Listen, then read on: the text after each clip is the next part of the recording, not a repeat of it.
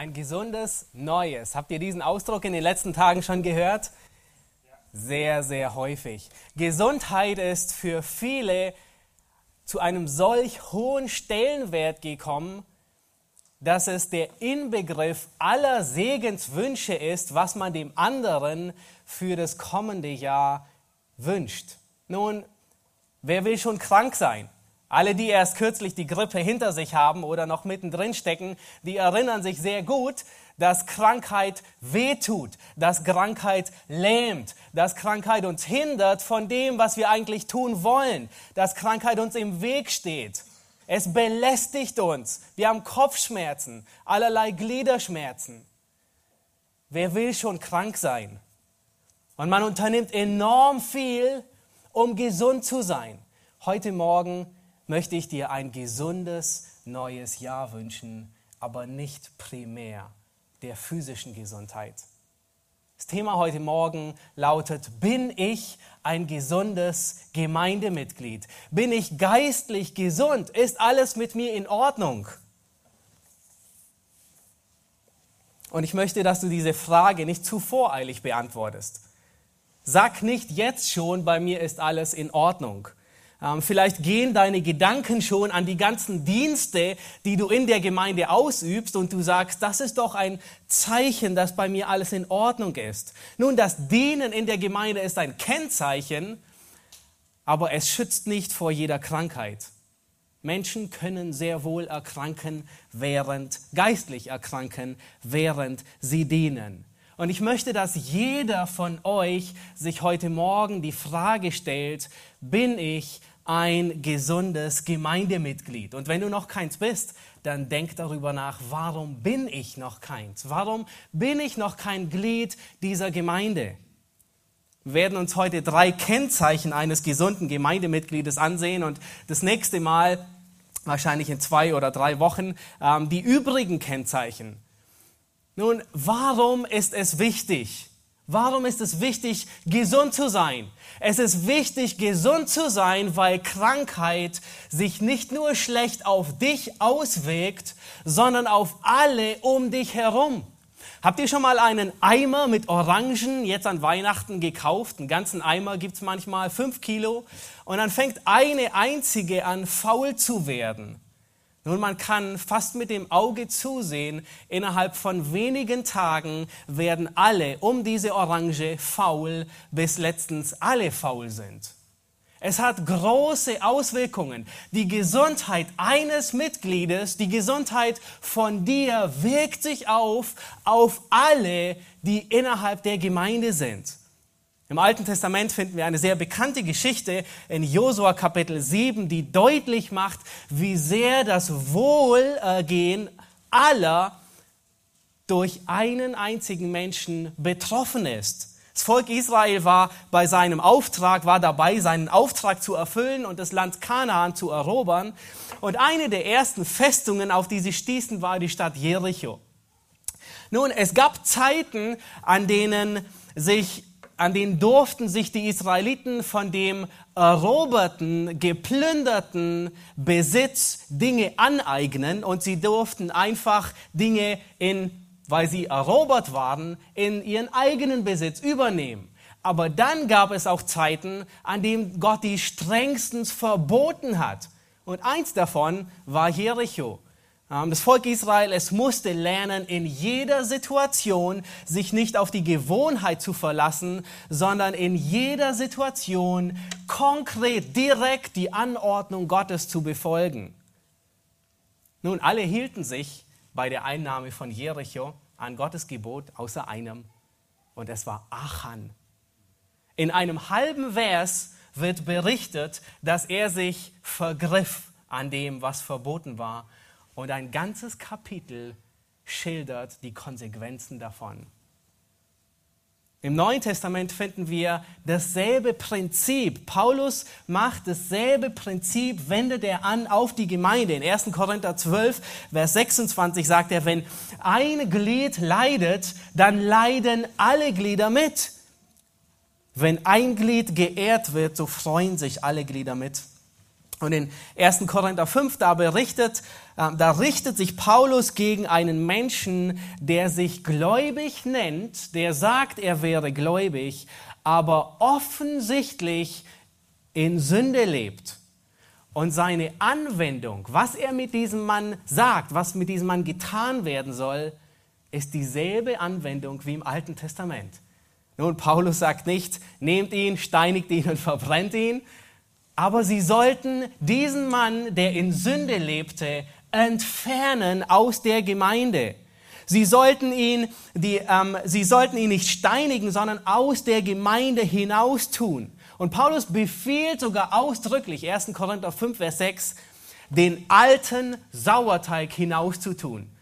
Und damit meint er nichts anderes wie ein sündhaftes Verharren, ein sündhaftes Leben, das ein Mensch, das einem bekannt ist aus dem alten Leben, aus dem alten Ich, das muss getrennt werden.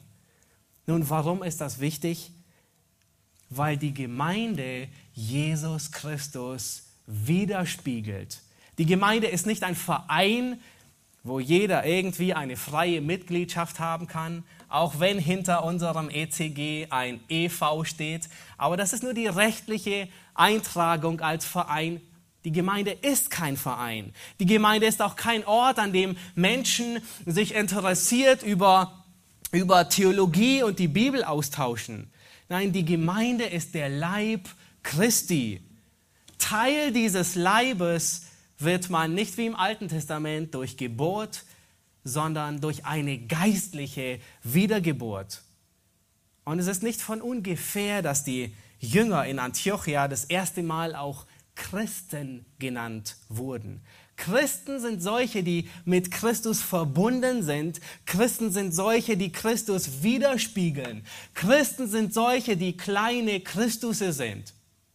Kleine Menschen, die Christus deutlich machen in ihrer Umgebung. Und ich möchte, dass du dir heute die Frage stellst, bin ich ein gesundes Gemeindemitglied? Es betrifft nicht nur dich, sondern es betrifft alle um dich herum. Und wir werden uns drei Kennzeichen ansehen. Ihr, habt, ihr könnt sie im Wochenblatt verfolgen. Das erste Kennzeichen, ein gesundes Gemeindemitglied verweilt im Wort Gottes. Ich möchte euch bitten, 2. Timotheus 3 aufzuschlagen, die Verse 14 bis 17. Ein gesundes Gemeindemitglied verweilt im Wort Gottes. 2. Timotheus 3 und 4, diese letzten beiden Kapitel, sie sind von dunklen Wolken überschattet. Äh, beginnend in Kapitel 3, Vers 1, da beginnt Paulus und sagt zu Timotheus, das wisse, dass in den letzten Tagen schlimme Zeiten eintreten werden. Und damit meint Paulus nicht die Endzeit, er meint nicht die Trübsalzeit, er meint nicht die sieben Jahre ähm, der Regierungszeit des Antichristen, sondern er spricht von den Tagen, die schon begonnen haben mit dem Dienst Jesu Christi. Das war der Anfang der letzten Tage. Paulus und Timotheus, sie leben in diesen letzten Tagen. Sehen wir daran, dass Paulus am Ende von Vers 5, wo er all diese Menschen beschreibt, die in den letzten Tagen kommen werden, schon da sind. Weil Paulus sagt zu Timotheus, von diesen wende dich ab, distanziere dich. Das heißt, diese letzten Tage waren schon angebrochen und sind es heute immer noch. Und man hat fast den Eindruck, Paulus ähm, beschreibt unsere Zeit. Und er, er beschreibt sie nicht, er tut es tatsächlich. Es sind dieselben Eigenschaften, die wir heute vorfinden. Und wir lesen da ab Vers 2, denn die Menschen werden sich selbst lieben, geldgierig sein, prahlerisch, überheblich, lästerer, den Eltern ungehorsam, undankbar, unheilig, lieblos, unversöhnlich, verleumderisch, unbeherrscht, gewalttätig, dem guten Feind, Verräter, leichtsinnig, aufgeblasen, sie leben das Vergnügen mehr als Gott, dabei, hab, dabei haben sie den äußeren Schein von Gottesfurcht. Man könnte meinen, Paulus schreibt den Brief heute.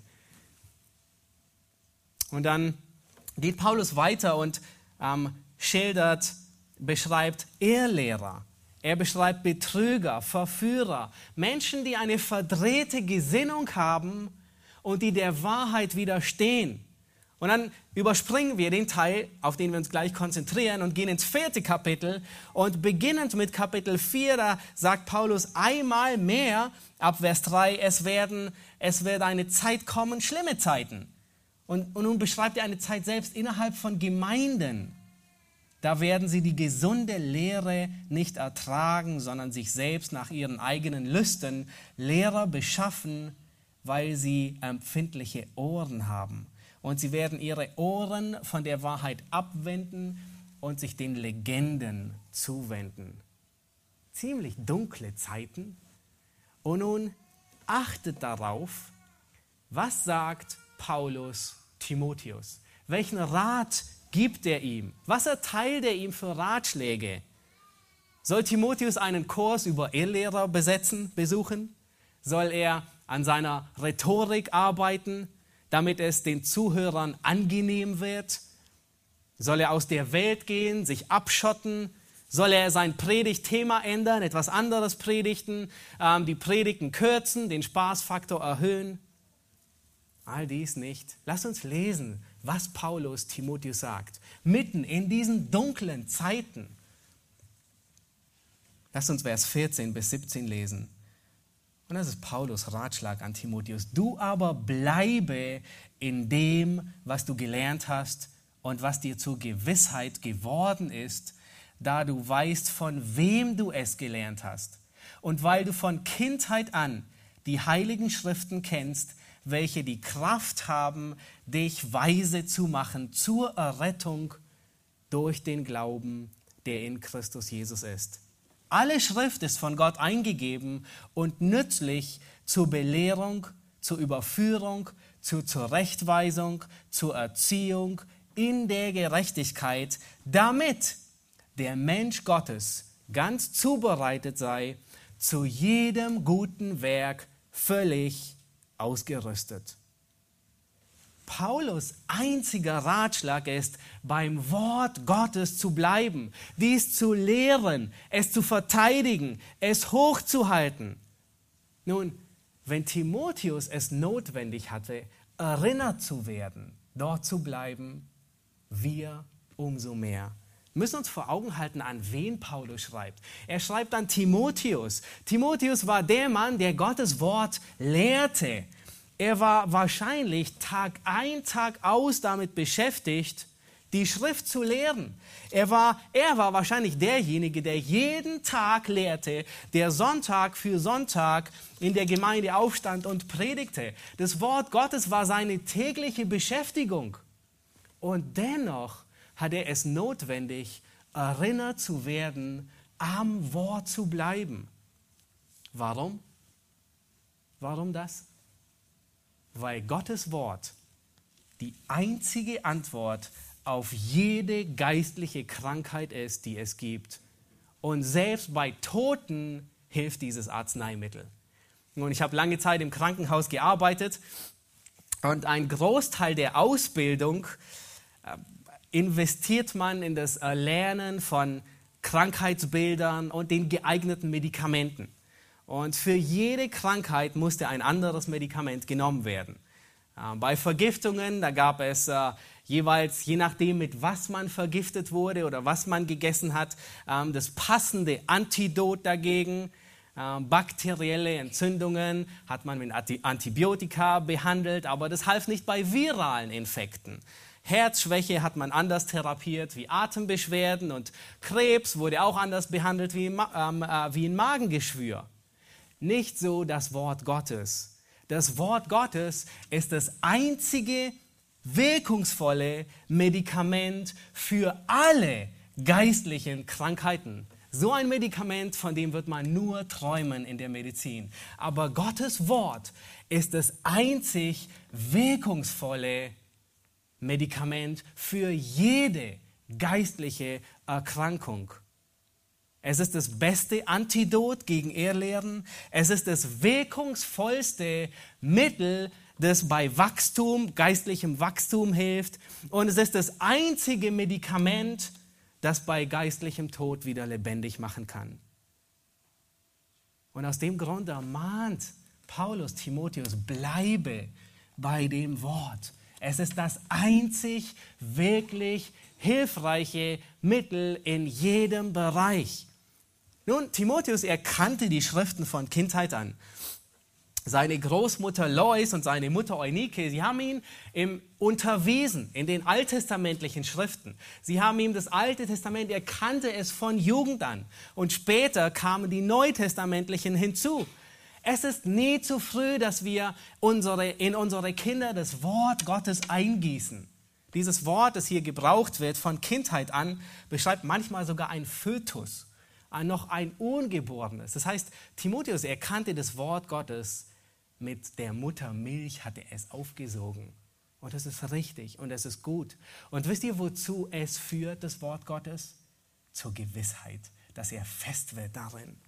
Lass uns lernen, in unsere Kinder früh Gottes Wort einzugießen, es ihnen beizubringen, damit sie nicht davon abkommen, wenn sie alt werden. Und nun beachtet Vers 15. Das ist ein sehr wichtiger Vers.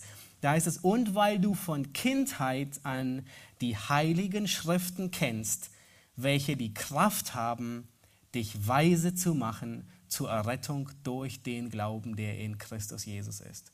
Und hier, hier spricht Paulus von primär von dem Alten Testament, das Timotheus kannte von Jugend an. Und er sagt, Timotheus, selbst das Alte Testament hatte Kraft dich weise zu machen zur Errettung. Selbst das Alte Testament, im Alten Testament konntest du erkennen, wer Gott ist. Du konntest erkennen, was er von dir erwartet. Selbst im Alten Testament kannst du erkennen, dass du ein Sünder bist, der Errettung notwendig hat. Selbst im Alten Testament kannst du erkennen, dass du nichts dazu beitragen kannst, Gottes Zorn abzuwenden, Gottes Maßstäben an Gerechtigkeit zu erfüllen. Wie viel mehr das Neue Testament. Paulus, er beschreibt hier die Kraft des Wortes Gottes. Das Wort Gottes hat Kraft.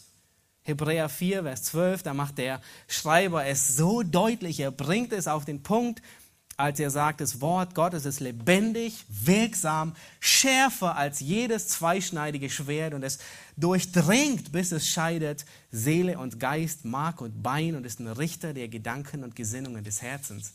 Selbst die Dinge, die mit dem bloßen Auge nicht trennbar sind, selbst die Dinge, die wir nicht auseinanderhalten können, selbst da dringt Gottes Wort hindurch und scheidet.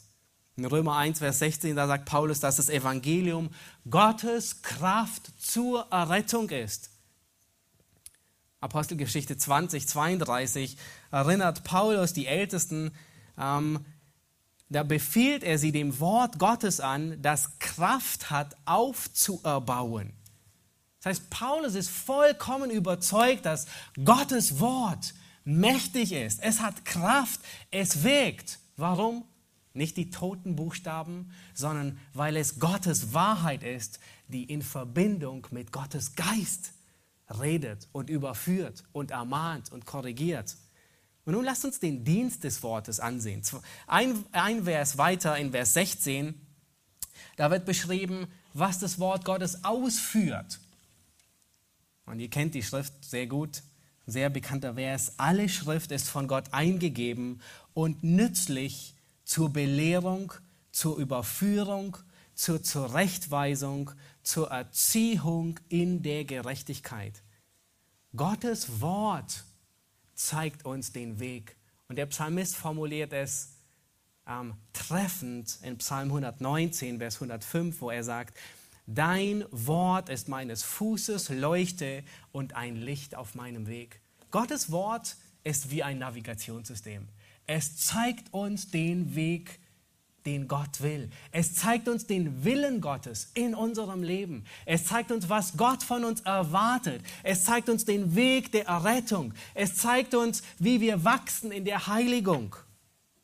Ein gesundes Gemeindeglied badet förmlich im Wort Gottes. Und frag dich, beharrst du im Wort Gottes? Stell dir die Frage. Liest du Gottes Wort täglich, systematisch? Wenn Gottes Wort das Antidot für jede geistliche Krankheit ist, nutzt du, nimmst du täglich mindestens einmal vor dem Frühstück oder nach dem Frühstück eine Pille davon? Nicht nur zwei Verse mal hier und da, sondern liest du, studierst du Gottes Wort, ganze Bibelbücher. Hast du schon einmal die ganze Bibel durchgelesen? Und gerade jetzt zum Jahreswechsel ist es eine gute Gewohnheit, mit diesem Entschluss zu beginnen, ich möchte in diesem Jahr die ganze Bibel durchlesen. Nun, wir wissen, wenn man Christen bei Christen auf die Füße treten will, dann fragt man immer nach dem Gebetsleben und immer, ob sie die Bibel lesen. Und immer wird man hinken. Aber ich möchte dir nicht auf die Füße treten, sondern ich möchte dich ermutigen, geistlich gesund zu werden, geistlich gesund zu bleiben, indem du jeden Tag eine Pille davon nimmst. Indem du jeden Tag das Wort Gottes studierst, darin forscht. Es macht dich gesund. Ich habe draußen einige Bibellesepläne ausgedruckt, äh, mehrere, vier. Ähm, und äh, wenn ihr noch keinen Bibelleseplan habt oder begonnen habt, dann ermutige ich euch, beginnt damit. Es ist jetzt ein guter, eine gute Möglichkeit. Draußen sind einige ausgedruckt. Der einzige Unterschied ist, dass äh, ähm, dass einige Bücher englisch sind, aber F und Gall und Jer versteht man auch auf Deutsch mal vielleicht sogar auf Russisch. Ähm, das, das macht keinen Unterschied. Ermutige, lies täglich Gottes Wort, studiere es, beharre darin. Wenn wir zurücksehen, dann stellen wir fest, dass dort in der Kirchengeschichte die großartigsten Erweckungen waren, wo Gottes Wort zu den Menschen kam. Lange Zeit wurde die Schrift den Menschen vorenthalten. Wenn wir nur durchs dunkle Mittelalter hindurch denken, da wurde Lateinisch gepredigt, obwohl kein Mensch mehr Lateinisch verstand. Dann gab es die Schrift nur auf Griechisch, Hebräisch und Lateinisch. Und in der Regel konnte keiner der durchschnittlichen Arbeiter und Normalverbraucher die Schrift verstehen. Sie konnten sie nicht lesen. Und es wurde sogar, die Kirche, die katholische Kirche ging so weit, dass sie verboten hat, Gottes Wort in die Sprache des Volkes zu übersetzen. Unter größten Gefahren haben Menschen, Gläubige, Gottes Wort zugänglich gemacht für alle. Ich erinnere mich da an William Tyndale. Er war einer dieser Männer, der von, von Luther ähm, angesteckt wurde und er, ähm, er kam aus England, hat sich unter falschem Namen ähm, eingeschleust und hat studiert, ähm, ähm, Gottes Wort studiert. Er hat im Verborgenen jahrelang an der Übersetzung ins Englische gearbeitet. Und dann war sie fertig. Sie war kurz vor dem Druck, sollte veröffentlicht werden und er wird verraten. Und äh, er wurde ähm, verurteilt für den Scheiterhaufen. Wenige Zeit später wurde er gefunden, erwürgt und nachträglich tot noch verbrannt. Da waren Menschen, die wirklich auf den Scheiterhaufen gegangen sind, um Gottes Wort zugänglich zu machen. Nun, Gott sei gedankt, dass sie tatsächlich noch gedruckt wurde. Und Menschen haben Gottes Wort in die Hände bekommen. Und dort, wo Menschen Gottes Wort in die Hände bekommen und es lesen, da schlägt es Auswirkungen. Da beginnt eine Erweckung, da beginnt Reformation. Da sind die Wurzeln aller Reformation. Dort, wo Gottes Wort ähm, gelesen und befolgt wird, trägt es Früchte. Ich möchte dich ermutigen, prüfe dich, bade ich, beharre ich im Wort Gottes. Schließ dich einem Hauskreis an, wenn du noch keinen besuchst. Hier werden die Predigten vertieft, Gottes Wort wird fortlaufend studiert. Besuch die Gemeindeseminare. Hier werden ganze Themen, Serien durchgelehrt. Ähm, in zwei Wochen wird ein neues Thema beginnen. Bevor wir zum nächsten Punkt kommen, möchte ich euer Augenmerk noch auf etwas hinlenken, und zwar auf Vers 14. Lass uns Vers 14 noch einmal lesen. Da sagt Paulus, du aber bleibe in dem, was du gelernt hast und was dir zur Gewissheit geworden ist. Timotheus, er hatte zwei Dinge. Er hatte gelernt von Paulus und er hatte Gewissheit bekommen. Nun, wodurch hat er die Gewissheit bekommen? Die Überzeugung bekommen durch das Wort Gottes, durch die Schriften. Und Paulus sagt, die du schon von Kindheit an kennst. Nun, es gibt einen Unterschied zwischen Lernen, zwischen Wissen und zwischen Überzeugung. Niemand riskiert sein Leben für irgendetwas, was er gelernt hat. Aber es gibt Männer, die riskieren ihr Leben für ihre Überzeugungen. Überzeugungen bleibt man treu, für sie stirbt man. Überzeugungen sind Wahrheiten, an denen man festhält. Es sind Wahrheiten, an denen man festhält und an denen man keinen Kompromiss macht. Ich möchte dich ermutigen, studiere Gottes Wort, bis du feste Überzeugungen gewinnst in vielen Bereichen in Bereichen, die dein Leben betreffen, die deine Heiligung betreffen, die die Errettung betreffen, die dich als Mann oder als Frau betreffen. Studiere so lange, bis du zu festen Überzeugungen gekommen bist, weil dann hältst du fest am Wort. Dann ist es nicht nur ein Kennen der Schrift, sondern ein Festhalten an der Schrift. Aber die Schrift zu studieren hat kein Endziel in sich selbst. Der Grund, warum wir so einen starken Schwerpunkt auf das Wort legen, ist nicht nur, um es besser zu kennen, ist nicht nur, um bessere Argumente zu haben. Das Studium der Schrift ist kein Endziel in sich selbst. Studiere die Schrift niemals, um mehr zu wissen, um, um, dein, um dein, lediglich dein Wissen zu befriedigen. Studiere sie niemals, um bessere Argumente in einer Debatte zu haben, sondern studiere die Schrift, um sie im Leben anzuwenden, ihr zu folgen, ihr gehorsam zu sein. Studiere die Schrift mit dem Ziel, dass sie dir ein Navigationssystem ist, dass dir den Weg weist, den Gott, was Gott von dir erwartet. Lass uns Vers 17 lesen. 2. Timotheus 3, Vers 17. Und hier finden wir den Zweck des Wortes Gottes. Damit der Mensch Gottes ganz zubereitet oder man könnte auch sagen geschickt, geübt oder kompetent sei, zu jedem guten Werk völlig ausgerüstet. Die Schrift hilft dir, Gottes Willen zu erkennen, aber wer tut Gottes Willen? Du, richtig? Die Schrift zeigt dir Gottes Plan, sie zeigt dir, welche Straße du entlangfahren sollst, aber wer fährt entlang? Du bist es. Das Ziel von der Unterweisung von Gottes Wort ist, wie Paulus es hier sagt, zu jedem guten Werk völlig zuberüstet. Das Ziel ist, in den Werken zu wandeln, wie Paulus es in Epheser 2,10 sagt, die Gott zuvor bereitet hat. Und diesen Schritt nennt die Schrift auch, bezeichnet man als Heiligung mehr in das Ebenbild verwandelt zu werden, fortschreiten in der Heiligung. 1. Thessalonicher 4, Vers 7, da sagt Paulus, denn Gott hat uns nicht zur Unreinheit berufen, sondern zur Heiligung. Das zweite Merkmal eines gesunden Gemeindemitgliedes ist, dass es beständig in der Heiligung wächst.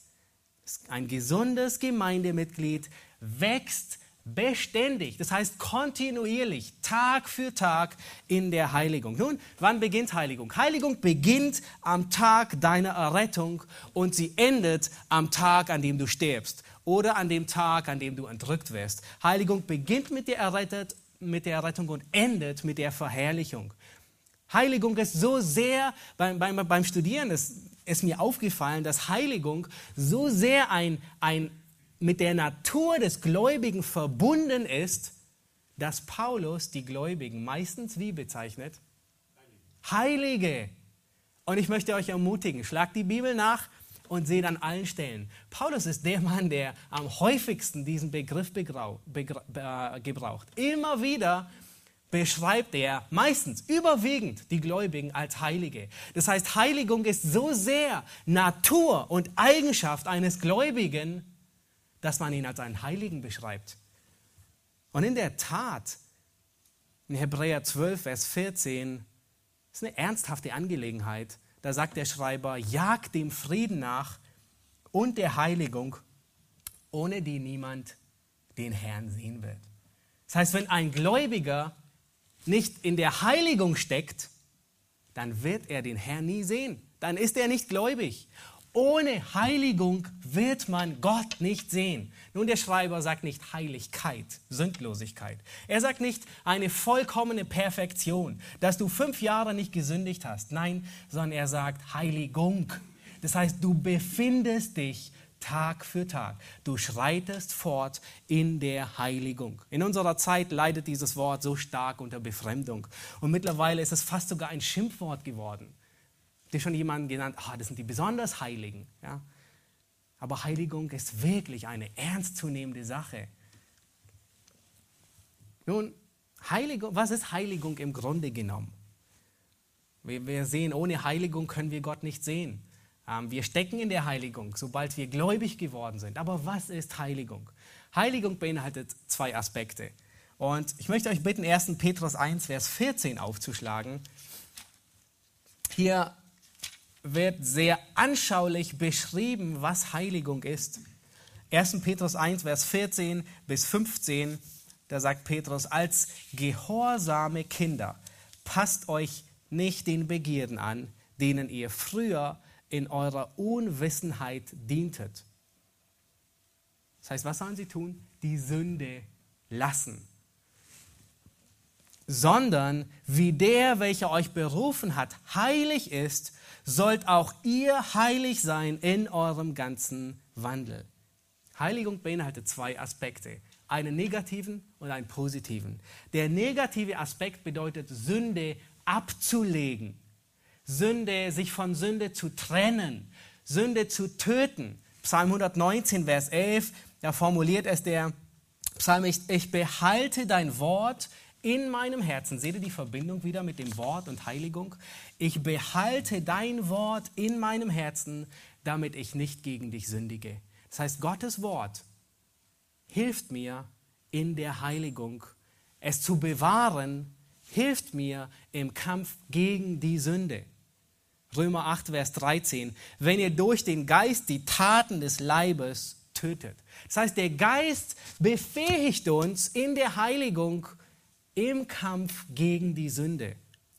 Der positive, das war der negative Aspekt. Heiligung bedeutet, von Sünde sich zu distanzieren.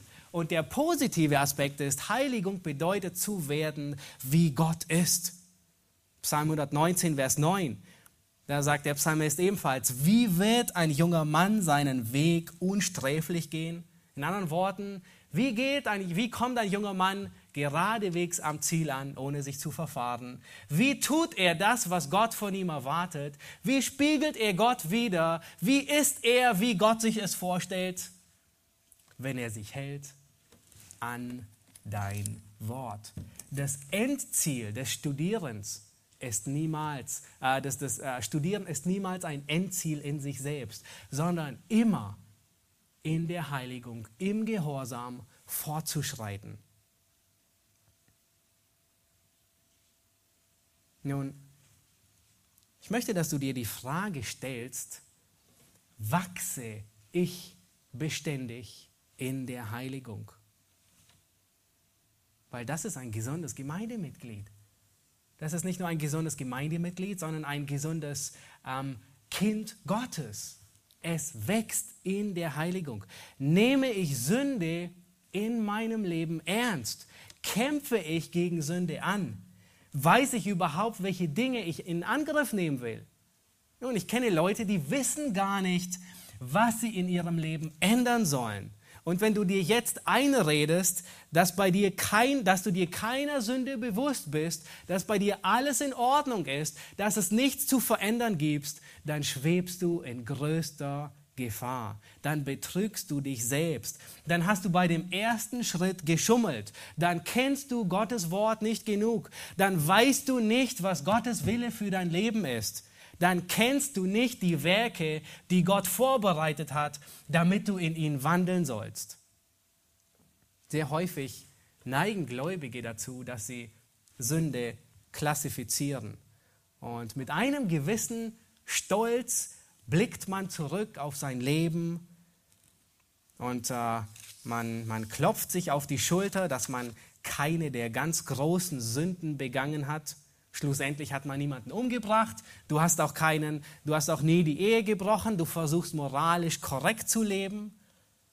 Aber dann gibt es kleine Sünden, die werden toleriert. Kennst du das? Dinge, wo du sagst, ach, nicht so schlimm, ein bisschen ungehorsam zu sein, es hat keine großen Auswirkungen. Jerry Bridges, er formuliert es sehr treffend. Er sagt, es sind die Kompromisse in den kleinen Angelegenheiten, die zu großen Niederlagen führen. Es sind die Kompromisse in den kleinen Angelegenheiten, die zu großen Niederlagen führen. Und das ist häufig zu beobachten im Leben vieler. Ein David hat sich nie vorgenommen, Ehebruch und Mord zu, begangen, zu begehen.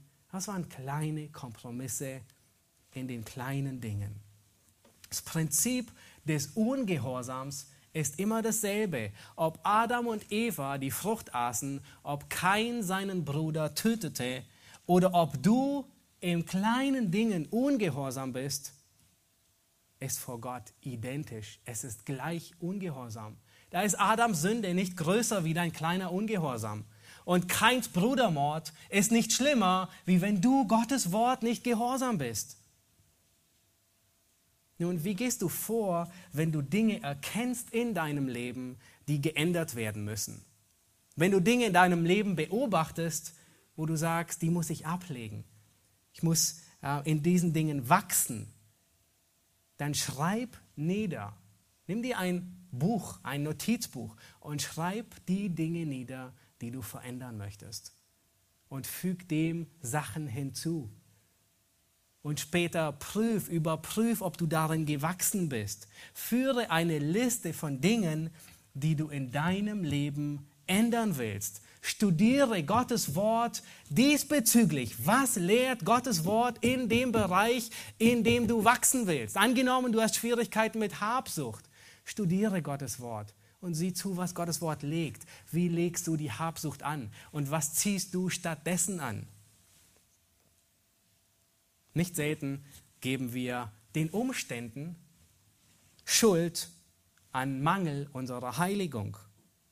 In 1 Samuel 13 wird berichtet, dass Saul sieben Tage lang auf den Propheten Samuel warten soll. Samuel würde nach sieben Tagen kommen und dann ein Opfer darbringen und dann erst sollten sie in den Krieg ziehen.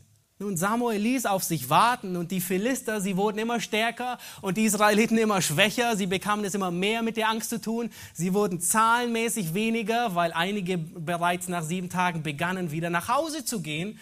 Und so waren die Umstände stark und sie drückten auf Saul ein. Und was tut er? Er gibt nach und er sagt, bringt mir das Brandopfer her. Und er tut, was er nicht hätte tun dürfen. wen, wisst ihr, was die Konsequenz davon war? Gott bestraft ihn, nicht die Umstände. Die Umstände legen nur bloß, was in uns ist. Umstände haben keinerlei Einfluss auf die Heiligung, sondern sie bringen sie zum Vorschein. Und Gott bestraft Samuel, indem er ihm das König, äh, Saul, indem er ihm das Königreich wegnimmt. Es gibt viele falsche Sichtweise über Heiligung. Einige denken, Heiligung ist optional, man kann Heiligung annehmen oder auch nicht. Andere denken, es gibt eine Abkürzung für Heiligung. Ja, da gibt es drei Schritte zur Heiligung. Ähm, oder ähm, ähm, das Geheimnis der Heiligung. Und wisst ihr, was Paulus zu Timotheus sagt? In 1 Timotheus 4,7. Timotheus, ich gebe dir drei Schritte. Wenn du die befolgst, bist du der heiligste Mensch auf Erden. Nein, sagt er nicht. Er sagt zu Timotheus, übe dich in der Gottesfurcht.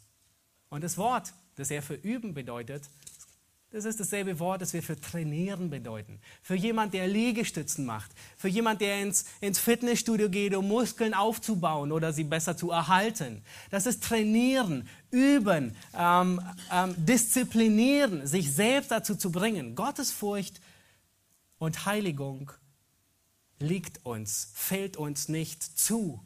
Sie geschieht nicht passiv an dir, sondern du musst dich darin üben. Es gibt keine Abkürzung dafür. Ein gesundes Mitglied, es verharrt im Wort und es strebt und es ist fortschreitend im Prozess der Heiligung, Lass uns den dritten, das dritte Merkmal eines gesunden Mitgliedes anschauen. Ein gesundes Mitglied verharrt in der Gemeinschaft der Gläubigen. Ein gesundes Mitglied verharrt in der Gemeinschaft der Gläubigen. Nun, weiß nicht, wie es euch geht, aber immer wieder trifft man auf Menschen, die keiner Gemeinde zugehören und sie haben auch nicht vor, diesen Zustand irgendwie zu ändern. Und vielleicht ist dir der Gedanke selbst schon einmal gekommen, warum eigentlich eine Gemeinde? Warum zur Gemeinde gehen? Äh, vielleicht einige denken, ich weiß nicht, ob du das denkst, aber einige denken, ich kann mich selbst ernähren. Ich kann meine Bibel selbst studieren. Wenn ich an, an schwierigen Stellen bin, dann ziehe ich Kommentare, Bücher und das Internet zu, zu Rate. Außerdem gibt es Dutzende von so guten Sprechern und Predigten im Internet, manchmal sogar besser wie in der Gemeinde. Gemeinschaft kann man doch auch optimal im Internet ausleben. Freundschaften pflegen, den Status von anderen kommentieren und so weiter. Nun, es mag vielleicht alles zutreffen, aber es ist kein Ersatz für Gemeinde. Es ist kein Ersatz für Gemeindemitgliedschaft. Es gibt keine virtuelle Gemeinde. Vielmehr gibt es einen direkten Zusammenhang zwischen der geistlichen Gesundheit und dem Pflegen von Gemeinschaft. Menschen, die die Gemeinschaft der Heiligen nicht pflegen, da ist irgendetwas faul. Sie, sie kränkeln in einem Bereich ihres Lebens. Und im Neuen Testament finden wir wenig Stellen darüber, ähm, weil es kaum ein Problem war. Aber es gab tatsächlich eine Gemeinde bzw. einen Brief an einige Leute, die dieses Thema anspricht. Und ich möchte euch bitten, Hebräer 10 aufzuschlagen, die Verse 24 und 25.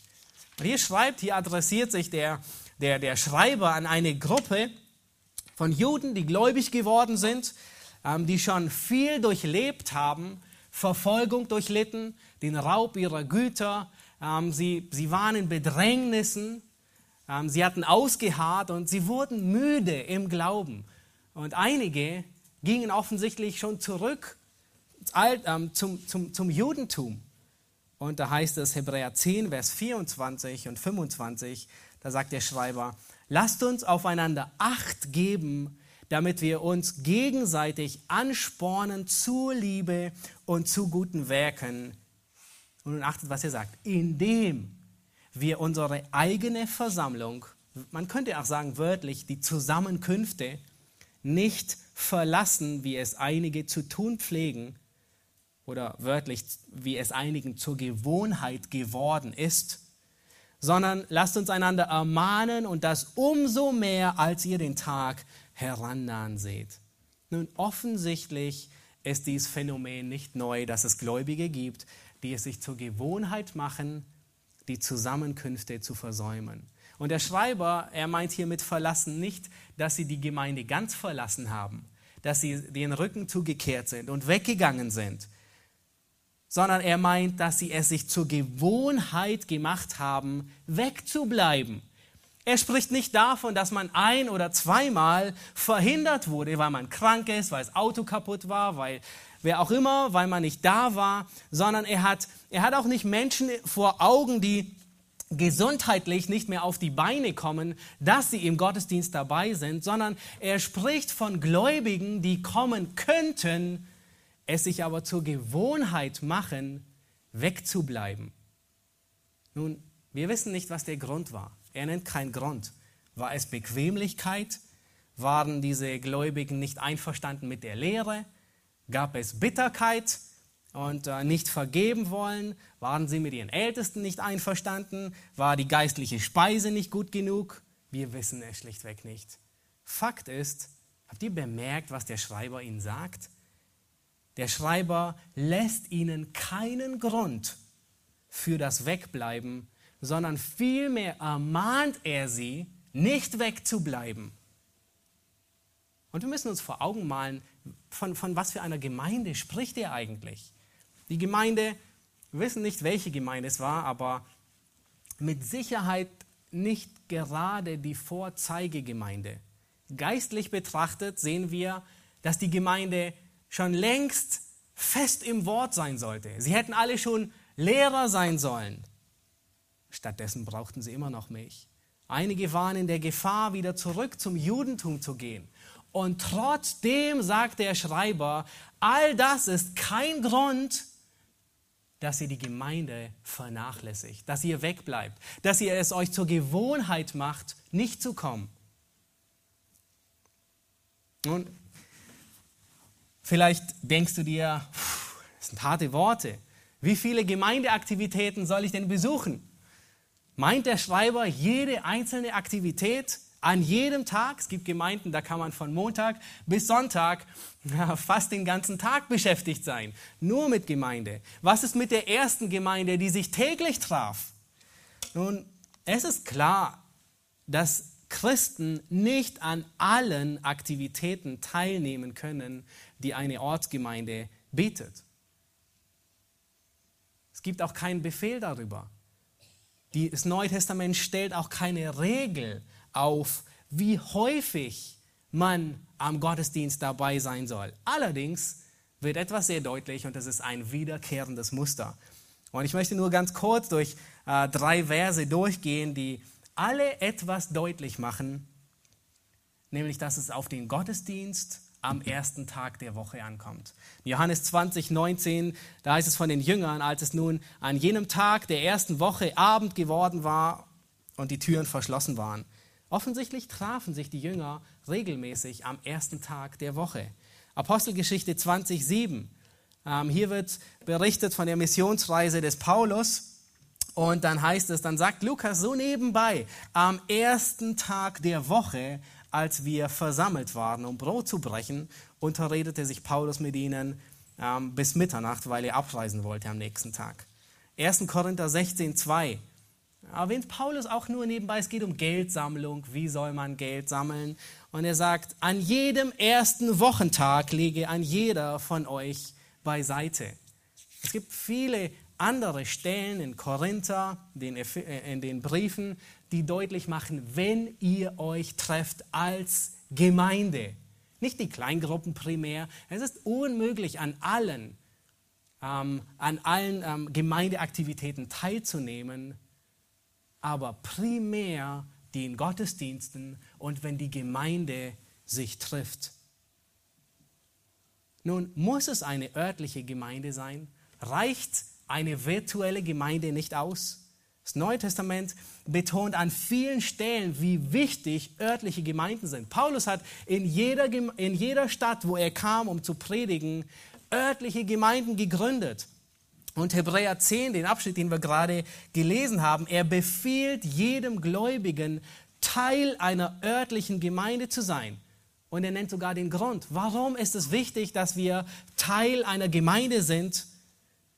Damit wir aufeinander Acht geben und uns gegenseitig anspornen zur Liebe und zu guten Werken.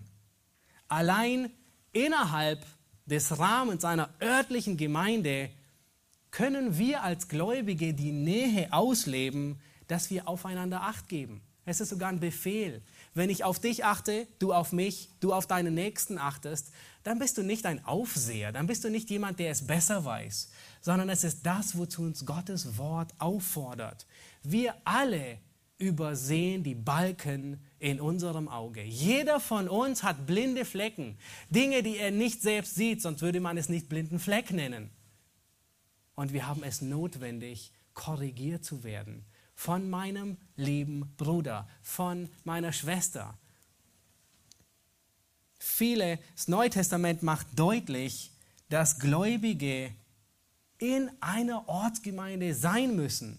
Sie, sie müssen unter der Obhut und der Pflege von geistlichen Führern sein. Hebräer 13, Vers 7 und 17 macht deutlich, dass, dass diese Männer Hirtendienst ausüben. Sie ermutigen, indem sie ermutigen, ermahnen und belehren. Das heißt, geistliche Leiterschaft bringt Rechenschaft mit sich in beiderlei Richtung. Viele Aspekte können in einer virtuellen Gemeinde schlichtweg nicht praktiziert werden. Ähm, oder bei solchen, die aus Gewohnheit die Gemeinde versäumen. Die Teilnahme am Abendmahl. Ich meine, es feiern wir heute. Es ist Christi Gebot, dass wir uns daran erinnern. Nun, dies geht in einer virtuellen Gemeinde nicht. Es geht nicht, wenn du die Gemeinde regelmäßig versäumst. Die einander stellen, sie können nicht praktiziert werden. Nun, Kolosser 3,16 lehrt und ermahnt einander. Wie geht es in einer virtuellen Gemeinde? Kannst du mir das äh, schildern? Oder wenn du wegbleibst. 1. Thessalonicher 4,18, tröstet einander, darum ermahnt einander. 1. Thessalonicher 5,11, Hebräer 3,13, ermahnt einander viel mehr. Jakobus 5,16, bekennt einander die Übertretung und betet füreinander. 1. Petrus 4,10, dient einander. Geistesgaben sind zum Nutzen der Gemeinde, nicht der virtuellen Gemeinde gegeben. Sie können nicht praktiziert werden, wenn jemand der Gemeinde fernbleibt kannst Unterordnung nicht praktizieren, wenn du der Gemeinde fernbleibst. Nun, Gott wollte, dass jeder Gläubige Unterordnung lernt. Und nun möchte ich, dass du dir für einen Augenblick vorstellst, du stehst vor dem Haupt der Gemeinde. Du stehst vor dem Richterstuhl Christi. Du stehst vor dem Chef der Gemeinde. Und er sagt zu dir, wie auch immer du heißt, Matthias, warum hast du meine Gemeinde nicht geliebt? Warum bist du ferngeblieben?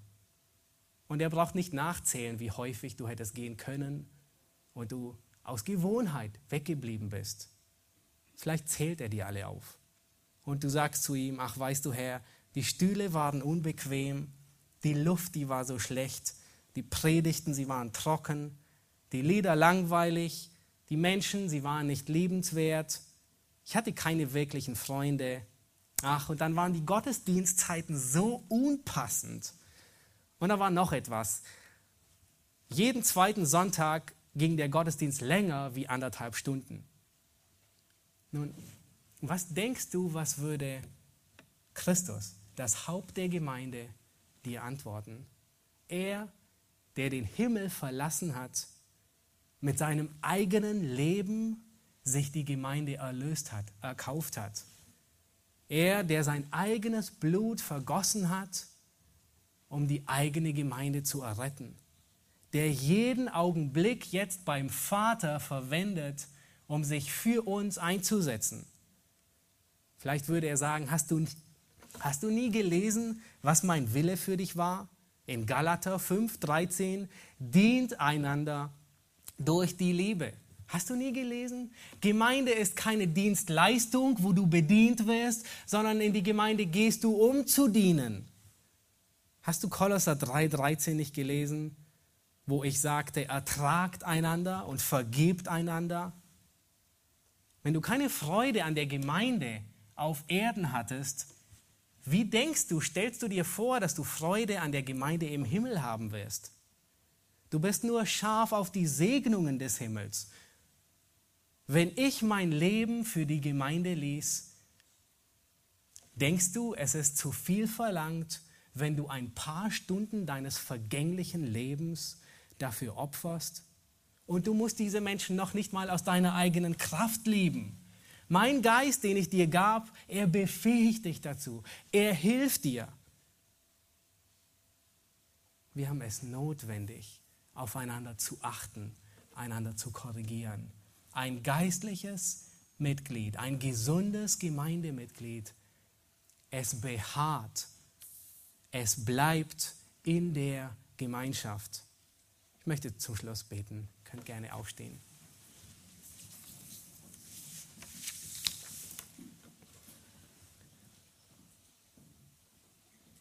Herr Jesus Christus, hast uns in deinem Wort deutlich gemacht, dass die Gemeinde so kostbar ist, dass du dein Leben für sie gelassen hast. Herr, der höchste Preis des Universums wurde bezahlt, um die Gemeinde zu erkaufen. Du hast den Vater verlassen, du hast die Herrlichkeit verlassen. Herr, du hast dein Leben geopfert, du trägst in Ewigkeit die, die Male ähm, der Hinrichtung. Und Herr, wir bitten dich, dass du in uns den Wunsch gibst und vermehrst, dass wir die Gemeinde lieben. Herr, hilf uns, der Gemeinde zu dienen, indem wir darauf achten, dass wir gesunde Mitglieder sind, indem wir fest im Wort bleiben, indem wir in der Heiligung wachsen und indem wir in der Gemeinschaft beständig bleiben.